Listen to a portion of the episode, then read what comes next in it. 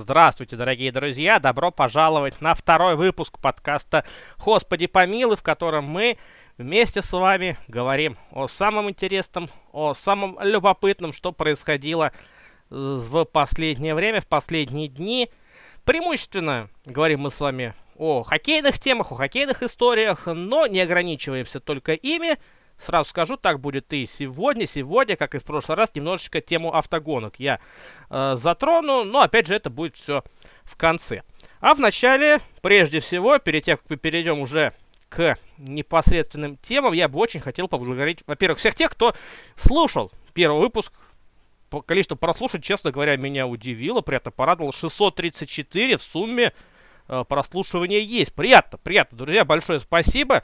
И за ваши комментарии, в целом положительные отзывы, фидбэк тоже очень важен, конечно, опять же он стимулирует продолжение работы, а работа еще, по сути, только начинается. Большое, большое, друзья, вам за это спасибо, надеюсь, что и дальше вам будет действительно это интересно, ну и наша с вами общественность наше количество прослушиваний будет только расти, ну и, соответственно, наша аудитория будет только вырастать. Ну и давайте уже переходить к непосредственно темам сегодняшнего выпуска. А, понятное дело, сегодня поговорим мы с вами в начале о, ну, по сути, двух главных событиях, которые произошли в конце предыдущей недели. Это драфт и это церемония вручения наград. Сразу про церемонию, чтобы долго на этом не останавливаться. У меня вопросов по наградам никаких нет, все закономерно, все по делу. Очень приятно, что Никита Кучер, помимо хард трофи, приза самому ценному игроку по версии журналистов, получил еще и э, приз Теда Линдси, который вручается лучшему хоккеисту по мнению профсоюза. То есть, по сути, по мнению самих хоккеистов. И это реально круто. Это реально приятно, то, что так высоко оценивают Никиту Кучерова. На хард он там с огромнейшим запасом просто выиграл. Вообще без вариантов, без шансов. И, и реально это радует. Это ре- радует. Кучеров красавчик. И это в очередной раз мы э, подтвердили. И нам подтвердили, да, в том числе заокеанские э, наши друзья. Ну, э, да, может быть, приз Марка Месье за лидерские качества. Уэйна Симмонсу это такая себе история. Сам Марк Месье немножко приобомлел от того, что произошло. Ну, ладно. Политкорректность никто не отменял. Уэйн Симмонс так Уэйн Симмонс. Посмотрим, поможет ли этот приз найти ему новый клуб. Потому что уже Нэшвилл сообщил, что продлевать контракт с ним э, не будут. Где найдет себе клуб? Ну, я уверен, найдет. Уверен, будет Симмонс не на тех деньгах, которые у него были в Филадельфии совсем недавно, ну и в Нэшли в конце сезона. Но что-нибудь, да, он получит, предложение будет неплохое. Опять же, контрактные составляющие, об этом мы чуть позже э, поговорим.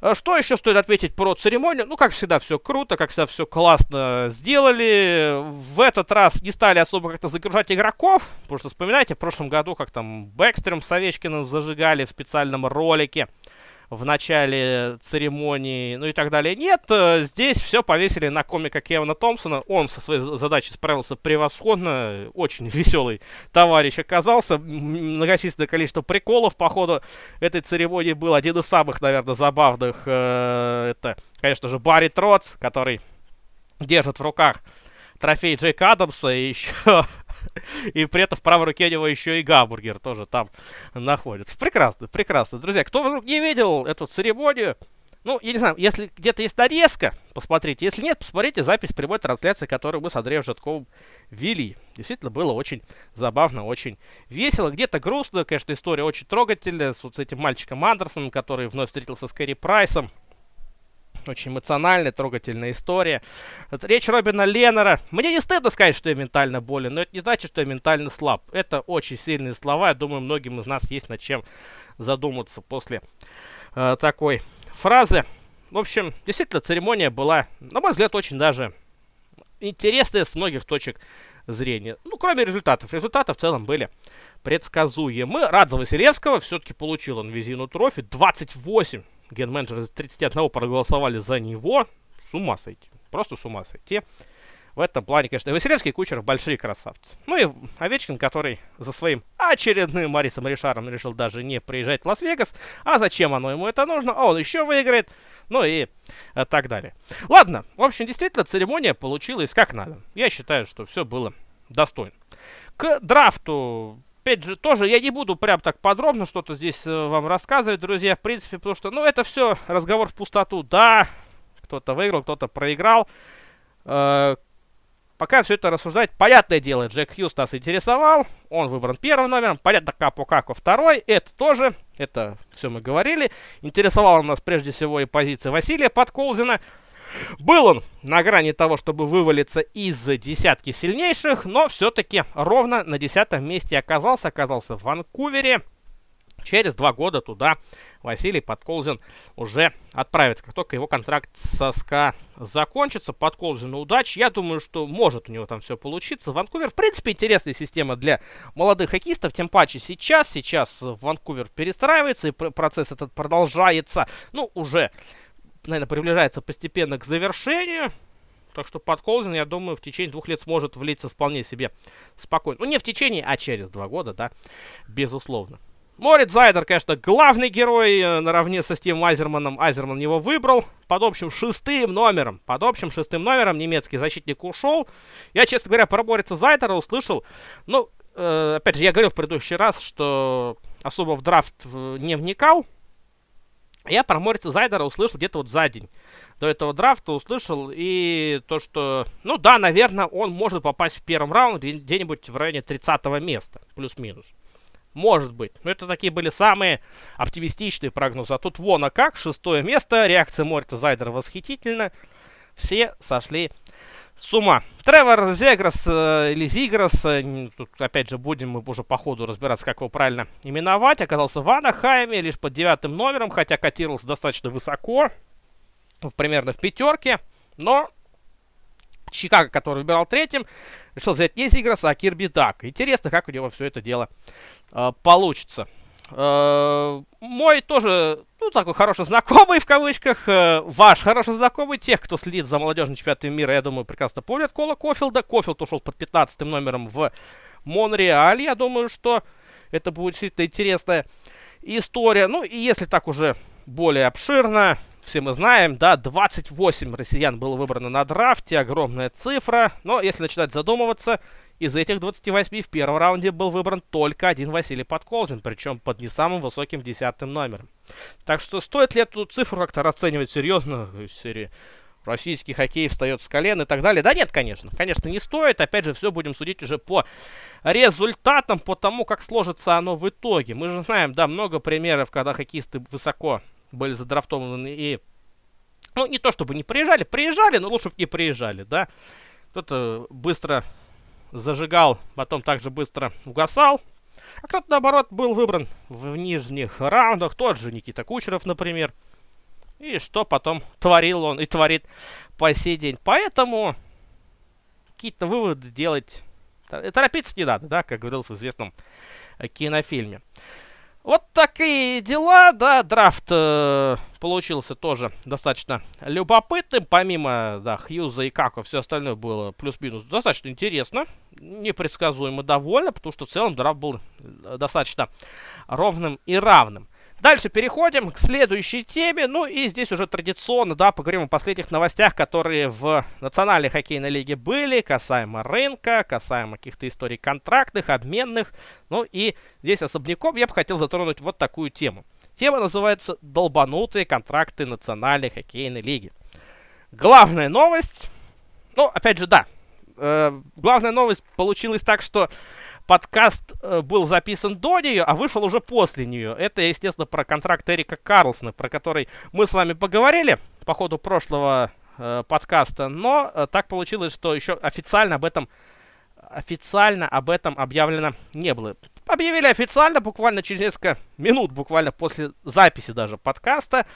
Эрик Карлсон действительно подписал этот слово многомиллионный. Мне даже как-то не не хочется произносить, потому что это немного миллионов. Это дохрена миллионный контракт э, с Сан-Хосе на свои 11 э, миллионов долларов в год. По-моему, такой кэпхит там будет. Э, ну, ребята, я не знаю. Я не знаю. По-моему, Национальная хоккейная лига в этом плане начинает постепенно сходить с ума. Я понимаю, что Эрик Карлсон, безусловно, один из самых, если не самый в э, современной НХЛ крутой атакующий защитник. Я понимаю, что э, политика, политика Национальной хоккейной лиги нынче такая, что результативность увеличивается. Они пытаются увеличивать результативность различными методами, в том числе и уменьшением экипировки голкиперов и так далее и тому подобное. То есть э, политика ясна, да? Хотим больше голов, хотим более высокую результативность. Это логика Национальной хоккейной лиги. Окей, хорошо. То есть в этом плане э, против системы можно даже пытаться не идти и просто пойти по волне этой самой системы, даже не пытаться как-то укреплять защиту, даже не пытаться это делать, ни в коем случае. Наоборот, укреплять линию защиты именно с точки зрения атаки. То есть тот же Бернс, тот же Карлсон прекрасно вписываются в эту историю. Но, тем не менее, Эрик Карлсон 11 с половиной миллионов долларов в год, 29 лет получил вот этот контракт. Даже, понимаете, если бы ему дали такой контракт, когда он был лет эдак на, ну, хотя бы на 3, на 4 помоложе, у него не было вот тех самых проблем со здоровьем, которые у него возникли, та тяжелая травма, после которой он вообще поговорил, что, может быть, и в хоккей-то больше играть не будет. Ну, такое, были такие слухи, но, опять же, да, это ничем они не были подкреплены. В любом случае, семилетний контракт. 11,5 миллионов кэп-хит. Чем вы думаете, господин Дак Уилсон? Это же, понимаете, это же не просто вы взяли, подписали. Причем, опять же, не самого надежного в плане здоровья защитника. Нет. Не в этом только дело. 53 матча, кстати, провел Карлсон только в этом сезоне а, в регулярке. 53 из 82. Ну, сами считайте, то есть примерно 2 трети. Хотя вот по большей части именно в тех матчах, по большей части тех матчей, из 53 он выглядел здорово. Не во всех. Начало сезона было у него тяжелое. Тем не менее. Вы подписываете на 11,5 миллионов достаточно возрастного защитника, вы даете ему контракт, то есть получается он будет получать те же самые 11,5 миллионов через э, 8 лет, да? Я уже, я уже даже начал сбиться, сбиваться со счета. Сколько там дали ему лет этого самого контракта? 8 лет, да, то есть в сезоне 2026-27 те же 11,5 миллионов. Это получается, прибавляем из 29 8 лет. В 37 лет у него будет такая зарплата, а? Неплохо, а? Ну, ладно, опять же, да, кэп-хит дело одно, фактическая зарплата дело немножко иное и salary именно на этот срок у него будет э, полтора миллиона. Ладно, не вдаваться в подробности тоже не будем. То есть вы даете контракт достаточно возрастному защитнику. Что остается делать остальным клубам Национальной хоккейной лиги? Понимаете, это же ведь это такая подстава самая настоящая. Подстава. Подстава э, команд. Потому что сейчас, ну, условный Джекоб Троуба. Все мы знаем, он деньги любит. Он очень деньги любит. Он судился, ну да, в арбитраже с Веннипегом два года назад. Хотел себе контракт сразу там чуть ли не на 7 миллионов. Получил на 5 с половиной. Сейчас его обменяли в Рейнджерс. Да, вроде как поговаривают, что даже он там согласился на небольшое снижение по зарплате, лишь бы оказаться именно в Рейнджерс. Посмотрим, опять же, какой ему контракт дадут. Тем не менее, Троуба сейчас претендует, ну, наверное, миллионов на 8 и с учетом его последнего сезона претендует заслуженно. Ну и плюс ко всему, все-таки Троуба, таки вот это к вопросу про то, что я сказал. На 4 года он моложе Эрика Карлсона. То есть, в принципе, вот, наверное, такому защитнику уж лучше давать 11,5 миллионов, чем Карлсону. Ну, тоже, тоже ни, ни один игрок не стоит 11,5 миллионов. Даже Конор Макдэвид, наверное, но Макдэвид отдельная история, ее не трогаем. В любом случае, то есть сейчас э, просто любым маломальски хорошим нет, ну не маломальски, но звездным атакующим защитником сейчас нужно будет уже так выписывать контракты где-то миллионов от 8, от 9. Ну, с ума сойти.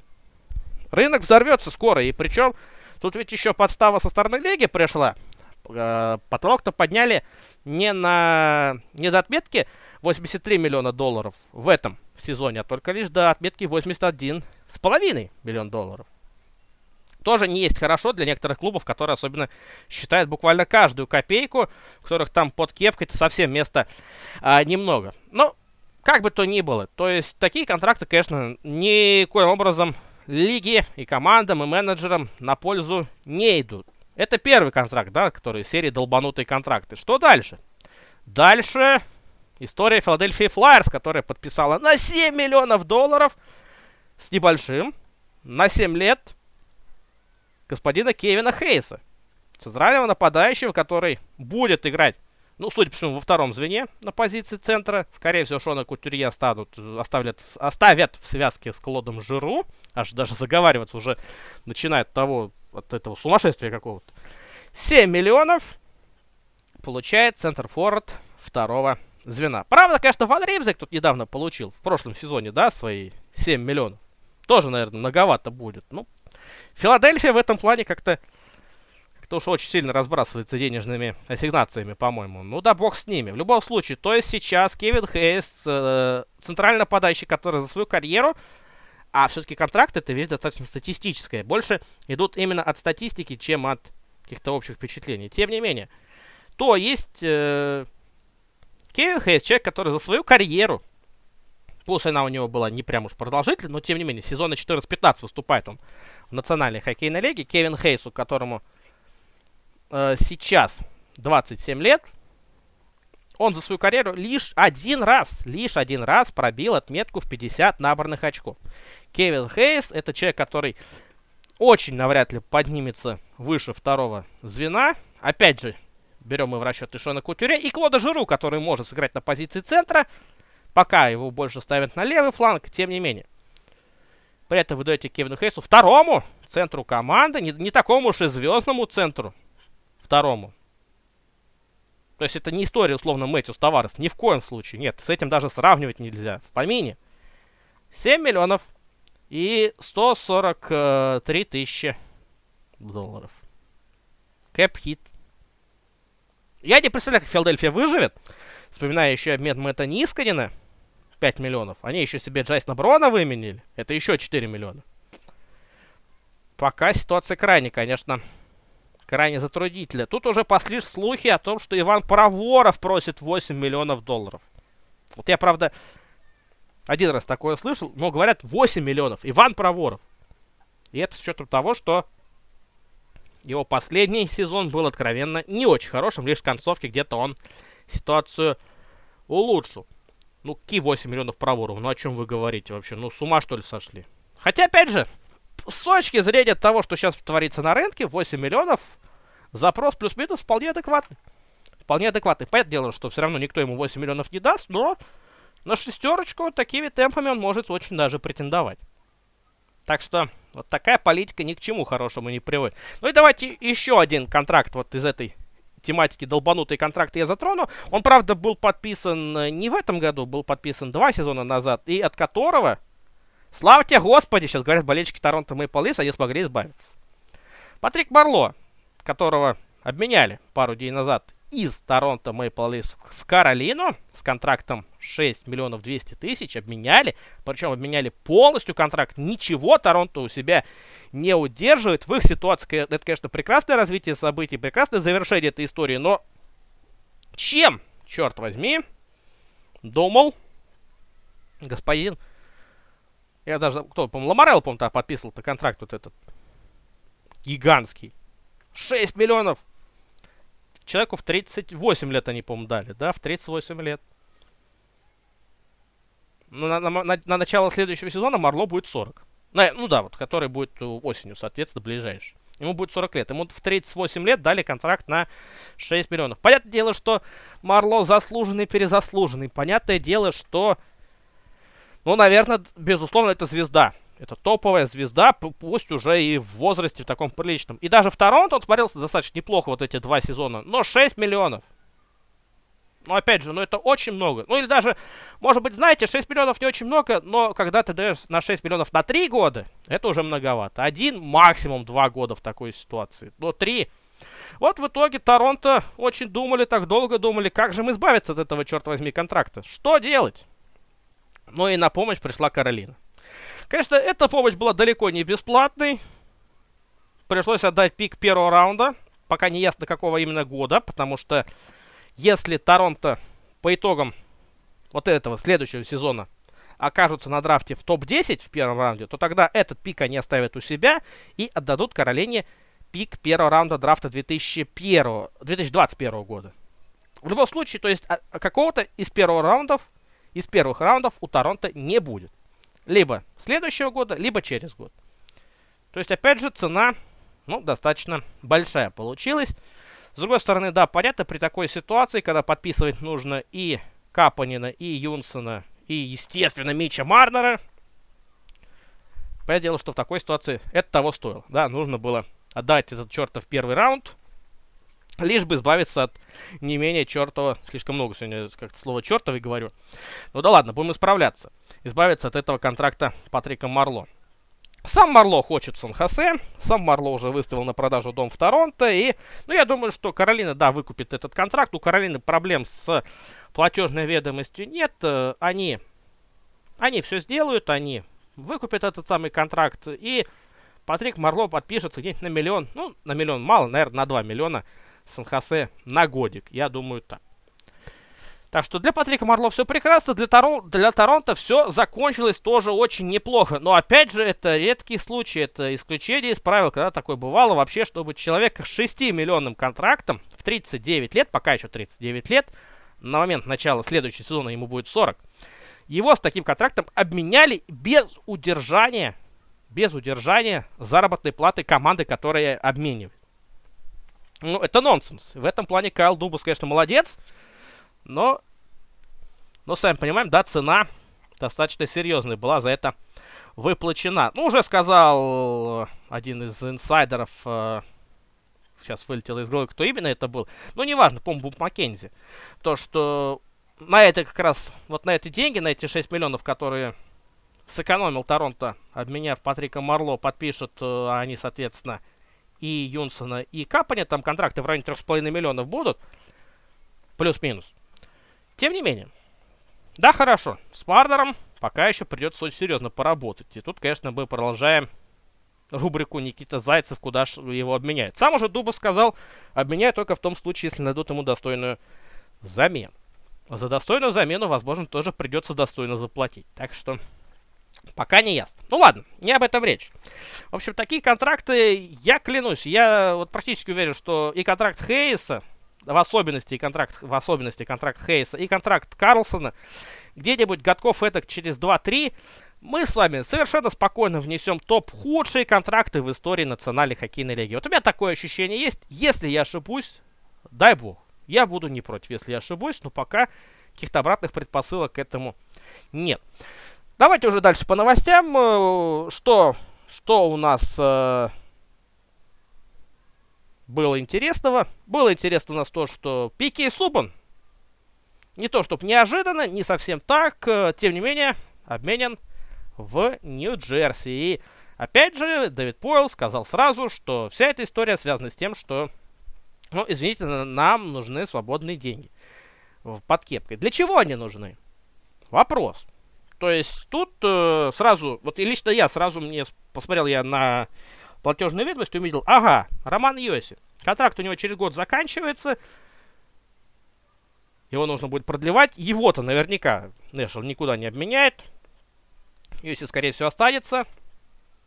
И вот опять же с такими контрактами, ну условно тоже, Эрик Карлс, пожалуйста, с таким контрактом, какие деньги должны будут дать Роману Юси? Я не представляю, это ведь тоже будет контракт в районе 10 миллионов такими темпами.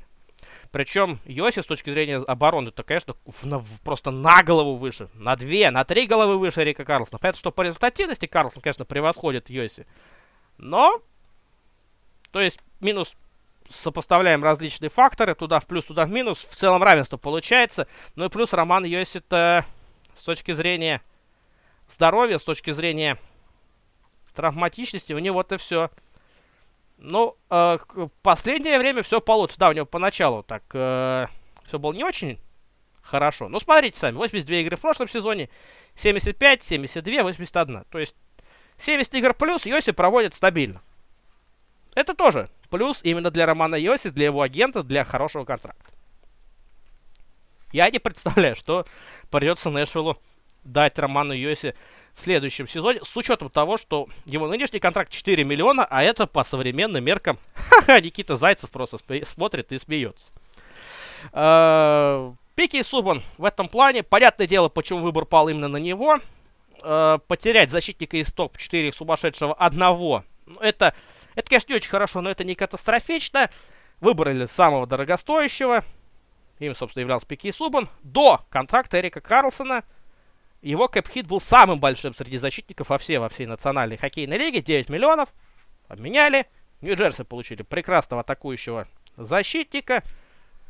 Ну, а Нэшвилл получил свободу. Возможно, ходят слухи про Мэтта Дюшейна, что на него Нэшвилл глаз положит, но сам Дэвид Пойл уже эти слухи опроверг, говорит, ребят, давайте не будем торопиться, да, вот только деньги освободились, давайте э, спокойно будем работать, будем думать, как нам это использовать. В этом плане тоже абсолютно понятно. Понятное решение Дэвида Пойла. Дальше.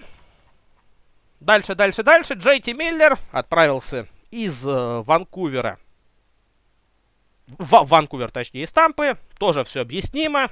Тоже, опять это пресловутый потолок зарплат. Брэдена Пойнта летом продлевать Тампе нужно. Какой ему контракт дадут, опять же, ух, с ума сойти.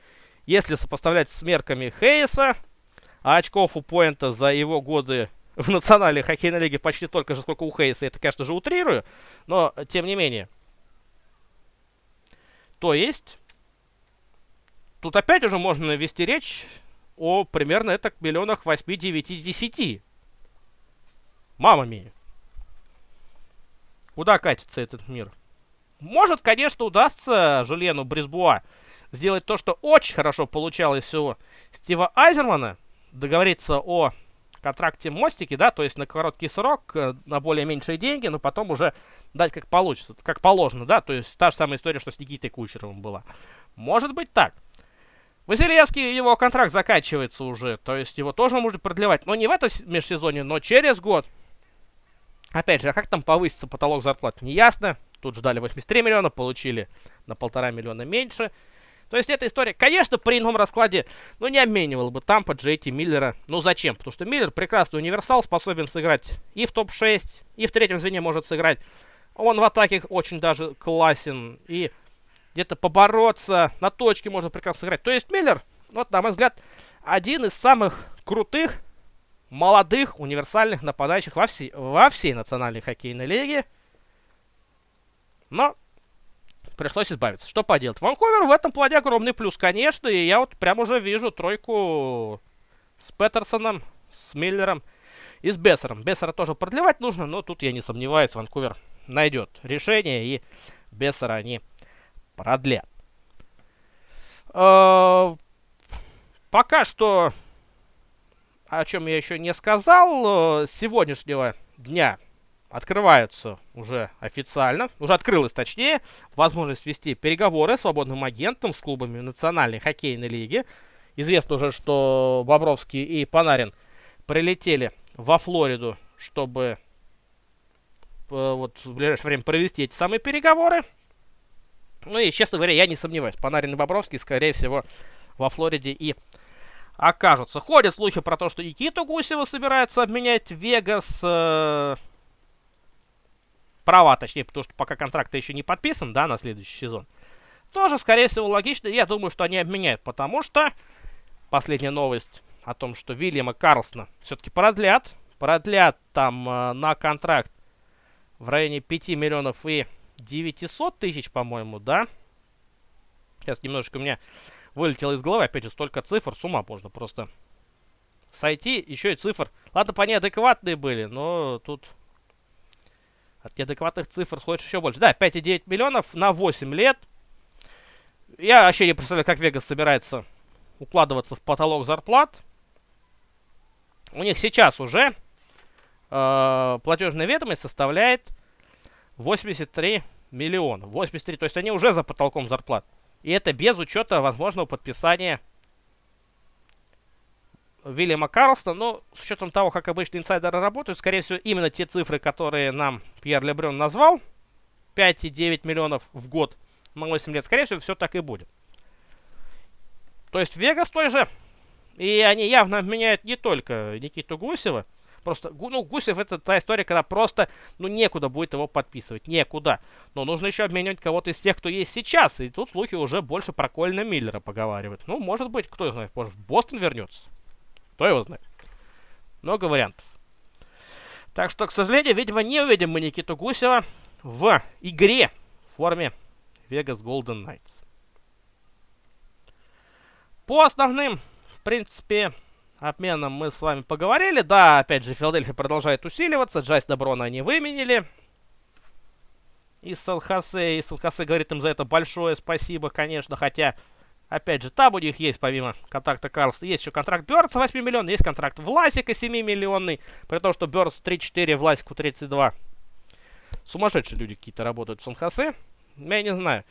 Это вот э, рано или поздно кто-нибудь просто генменеджер возьмет, как вот, не знаю, во всяких компьютерных играх, ему все это даст, возьмет, просто скипнется, уйдет, а клуб-то останется, ему нужно будет что-то делать. А что они сделают? Не знаю. Не знаю. Ну вот опять же Берс тут же. При своих 8 миллионах, 3-4 года. Ну кто его обменяет себе? Причем по полной зарплате. Ну ладно, это все. Опять в лирику уже уходим. На деле, пока основные новости таковы. Ждем открытия рынка свободных агентов. И очень, конечно, интересно. Очень много игроков там будет. Э, естественно, Панарин нас интересует в главную очередь. Мэтт Дюшейн, его недавний одноклубник. Андерс Ли уже заявил, что, скорее всего, Алендерс покинет. Джо Павелский, что с ним будет делать Сан-Хосе в такой ситуации? Это, опять же, это я только нападающих э, называют. Джо Тортон тот же самый. Уэйн Симмонс, Цукарелло, пожалуйста. Как бы это те люди, о которых уже известно, что они точно выходят на рынок свободных агентов. Что здесь будет? Как оно это будет? Про защитников я молчу. А, ну, конечно, да, еще одну новость я забыл упомянуть, а это надо обязательно сделать. Э, достаточно историческое событие произошло по ходу предыдущей недели. Кори Перри. Кори Перри закончил свое выступление в составе Анахайма. Дакс выкупили его контракт. Боб Мюррей сказал, что это было одно из самых тяжелых его решений за всю историю работы в Национальной хоккейной лиге. Понятное дело, что, что решение было непростое, но объективно лучше так, чем держать под кепкой 8 миллионов и 600-250 тысяч, которые у тебя 625 тысяч, конечно же, которые у тебя работают еще и, дай бог, в 30 матчах в сезоне, если не меньше. Если не больше. Или не меньше. Ну, в общем, в любом случае, понятное дело, шаг этот напрашивался, Анахайм на него пошел. Да, да, больше Перри в Анахайме не будет. С 2005 года выступал он за эту команду. Где окажется Перри, тоже вопросы. Очень мне понравился слух про то, что он окажется в Лос-Анджелесе. Это будет забавно, да? То есть особо никуда уезжать не надо. Анахайм это пригород Лос-Анджелеса. Ну вот, чуть подальше там уедет, пожалуйста, и будет в LA Kings вместе с Ковальчуком зажигать. Юху! Дай бог, дай бог. Я только за. Кори Перри удачи. Надеюсь, что Хотя, опять же, после таких всех историй, ну как вот он сможет карьеру свою как-то перезагрузить в свои-то уже немаленькие годы, свои 34? Не знаю. Будет очень непросто. Ну, дай бог, дай бог, чтобы все хорошо получилось у него. Ну, э, давайте уже заканчивать с темой новостей. Последних, тут мы на самом деле на них достаточно долго просидели, а еще к минимум две темы я хотел бы затронуть. Давайте к первой из них перейдем. И тема это вот такая. Послушал я на прошлой неделе интервью Никиты Задорова. Честно скажу, очень мне понравилось оно. Никита Задоров в этом плане молодцом. Очень интересно рассказывает, э, открыто. Как он считает, как он думает, так он и говорит. Кстати, в этом интервью он сказал, что претендует на 4 миллиона долларов. Задоров, кстати, один из тех, да, кто является этим летом свободным агентом, кто, которому нужно будет э, контракт с командой подписывать. Э, но, опять же, Задоров э, ограниченно свободный агент. То есть здесь Колорадо это первоочередная история. В общем, претендует он на 4 миллиона. Вполне заслуженно. Вполне заслуженно особенно по современным меркам и по данным. Интервью было очень интересное, различные высказывания. Из 10 матчей мы бы финном один проиграли, но это был один единственный красный чемпионате мира. Зачем драться с русскими, это же братаны. Это я просто заголовки читаю. Друзья, если у вас есть возможность, и вы вдруг не видели интервью Задорова, обязательно посмотрите. Это был live Спорт Экспресс, один из недавних, и вот там вот э, с ним побеседовали. В США нет предвзятого отношения к русским, есть тренеры, которые не жалуют россиян. Ну, я думаю, кстати, тут, тут трудно не согласиться. Абсолютно так. Э, есть деньги бюджетные, ребята просто получают деньги и выходят, трусы возят. Ну, это про КХЛ. Понятное дело. Ну, тоже, я думаю, кто с этим не согласится. Наверное, так. Э, очень это не понравилось одному из наших легендарных тавгаев прошлых лет, Андрею Викторовичу Назарову, который сейчас пока без работы. Да, удачи, я надеюсь, что найдет он все-таки себе работу. Желательно, чтобы главным тренером. А, он сказал, что как-то так, ну, Никит, ну ты все-таки, что там добился? Тебе, тебе лет-то еще пешком под стол ходить? А, а ты уже такие вещи говоришь. Ну, от чего ты добился-то? Кто ты такой? Ну, как-то, у тебя права-то вообще нет такого что-либо говорить. Тут я, конечно, совершенно не согласен с Андреем Викторовичем Назаровым, но любой человек имеет право говорить то, что он считает нужным. Понятное дело, что есть какие-то специализированные моменты, специализированные темы, где ты, если в ней не шаришь, если ты не узкопрофильный, не профи... это не твой профиль, да, наверное, ты на тему не выскажешься, но на темы в целом, да ради бога, каждый человек имеет право на собственное мнение. Никита Задоров в том числе имеет право на свое мнение. Он его высказывает, он говорит, как есть, как считает он.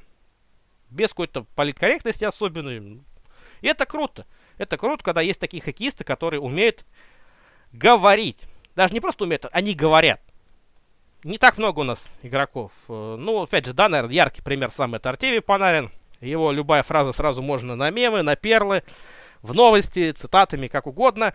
А когда Панарин начал высказываться еще и на общественные политические темы, ну так вообще все. Это, это ура, слава тебе, Господи. Нет, на самом деле это круто, когда вот так вот умеют говорить на тему. И в этом плане я абсолютно на стороне Задорова в том плане, что он это говорит. Может быть, я не совсем с ним согласен, особенно касаемо темы. Вот о том, что, например, Задоров считает тот, кто попробовал в Северной Америке всего один год и решил вернуться. Ну, ну трусами он их назвал так. Э, насколько я помню, могу ошибаться. Но, помню, такая фраза была. Я немножко не согласен. На мой взгляд, все-таки ситуации могут быть разными, в разных возрастах, по-разному это все может складываться. И это было, кстати, не в том интервью, это было в одном из предыдущих. Тем не менее, радует то, что Никита Задоров вот так вот высказывается открыто. Есть возможность, он говорит как есть, его приятно слушать. Да, может быть, именно с точки зрения чисто эстетического момента акцент немножко мешает, но тем не менее, нет, его приятно слушать. Я лично очень рад, очень был счастлив посмотреть вот это самое полуторачасовое интервью, оно мне очень понравилось, прям. Спасибо большое ребятам Спорт Экспресса, Игорю Иронко, Михаилу Зислису, которые все это дело провели. Было круто, реально было интересно. Ну, прекрасно, прекрасная работа, такая летняя непринужденная обстановка. Ну и Задоров сказал, в принципе, все, что нам было интересно, и сказал прям как есть. Это радует. Это радует. Э, дай бог, чтобы побольше таких игроков у нас было. Кстати, друзья, пишите в комментариях, вот тут хочу я уже к вам обратиться, ваше мнение по поводу Никиты Задоровой, как бы согласны ли вы с ним, имеет ли он право высказываться на подобные темы в принципе, да, и как вы считаете, когда вообще у нас российские хоккеисты заговорят? Пишите в комментариях, ВКонтакте, в Ютубе, в Саундкладе, прочитаем, может быть даже лучше озвучу я в следующем выпуске подкаста. Ну и заканчиваю уже постепенно, подходя к завершению все-таки э, подкаста. Э, тема, которую я хотел затронуть, не касающаяся хоккея. Снова она про автогонки, сразу скажу, не про Формулу-1. Я посмотрел Гран-при Франции. Скажу честно, примерно треть из него я проспал, потому что ну, это было просто унылейшее зрелище. Просто унылейшее зрелище. Станислав Морозов тоже заценил. Я, честно, проспал, посмотрел результаты. А, ничего я особо-то и не пропустил. Нет, ну опять же, большую часть гонки я все-таки видел. Лучше бы не видел, а. С ума сойти. А вот другое, как-то вот, знаете, потянулось. Захотелось мне посмотреть Формулу 3. Я не смог посмотреть ее, когда был первый этап в Барселоне. В мае еще. Полтора месяца, по-моему, назад. Вот хотел посмотреть во Франции. Формула 3 это чемпионат, который впервые возродился. Была Формула-3 до этого, очень давно. Потом была Формула-3 европейская. И вот перед этим сезоном совместили Гран-при 3 с Формулой 3 европейской. Получился вот этот чемпионат Формулы 3. Понятное дело, что тут все очень просто. Формула-1 есть, есть Формула-2, есть вот это теперь Формула-3, где самые-самые молодые ребята пытаются прорваться наверх, ну, прежде всего, в Формулу-2, да, там уже как пойдет. И есть в этой Формуле 3 прекрасный, замечательный российский парень с очень российским именем и фамилией Роберт Шварцман.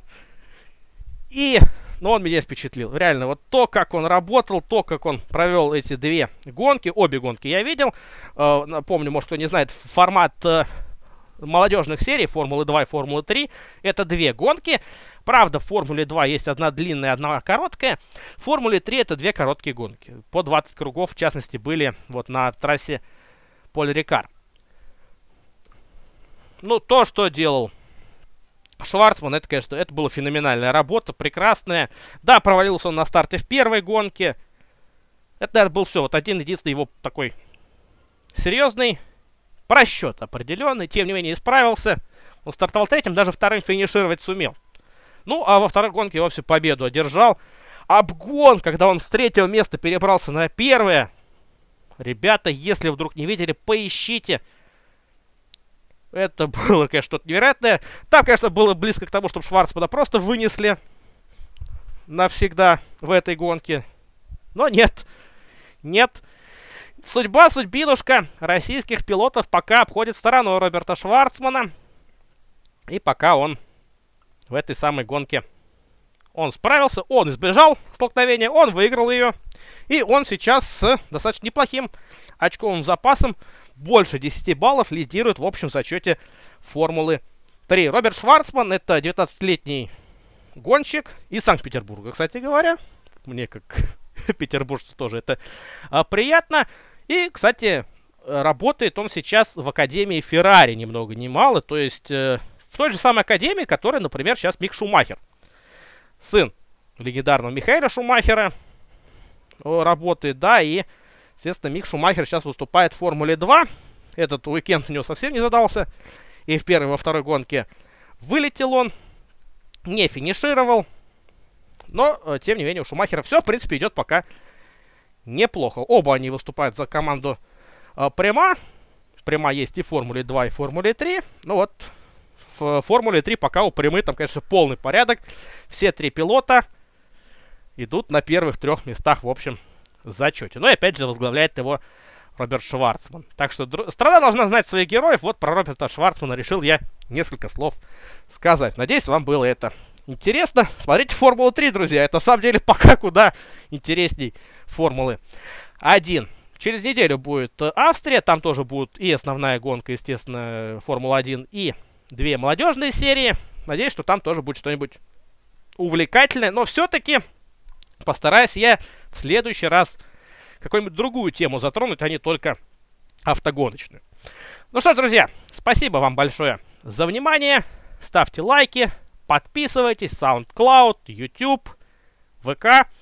Теперь мы, кстати, доступны еще и в iTunes. Друзья, писал тут, кстати, кто-то про Google подкаст. Я тоже об этом говорил. Друзья, пока не сумел я разобраться в этой теме с Google подкастом, как публиковать. Если вдруг кто-то знает, пожалуйста, напишите мне в личные сообщения ВКонтакте, как это сделать, как опубликовать подкаст вот в этот самый Google подкаст. Если поможете, друзья, буду вам очень сильно благодарен. Пока 4 платформы, пока работаем в их рамках. Большое спасибо вам, друзья, за внимание. Услышимся через неделю.